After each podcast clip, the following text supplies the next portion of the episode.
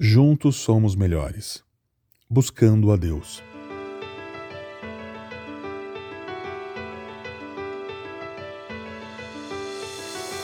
A história do homem paralítico, em Lucas capítulo 5, é bastante notável.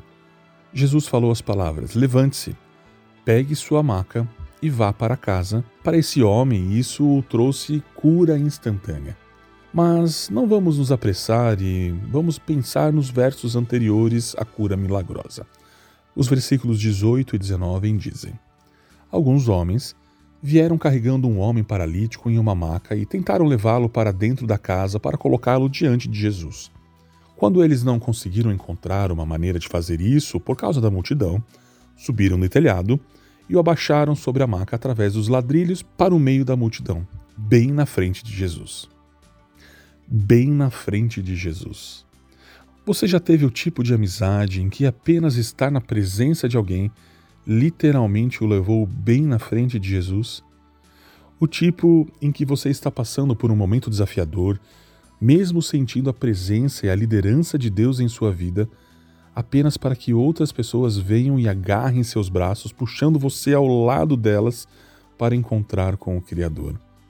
O tipo de amigo que sabe que não pode consertar você, mas fará de tudo que estiver ao seu alcance para chegar até aquele que fornece conforto. Esses tipos de relacionamentos são enraizados, intencionais, profundos, vitais para a comunidade. Eles não ocorrem acidentalmente ou rapidamente. Eles são produzidos apenas com uma determinação que passará por quaisquer obstáculos relacionais. Há algo tão especial em ter uma comunidade como essa em sua vida. Porque teremos dias, até semanas, onde temos pouca ou nenhuma energia para abrir nossas Bíblias. Ter esse tipo de comunidade à nossa volta não apenas promoverá relacionamento mais profundo com Deus, mas também garantirá que terminemos bem.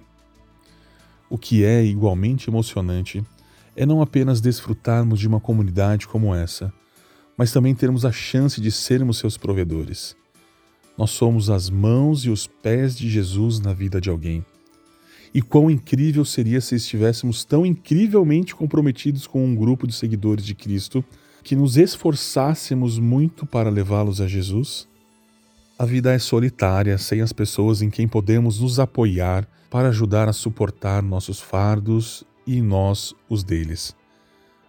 Viver em comunidade vale muito a pena.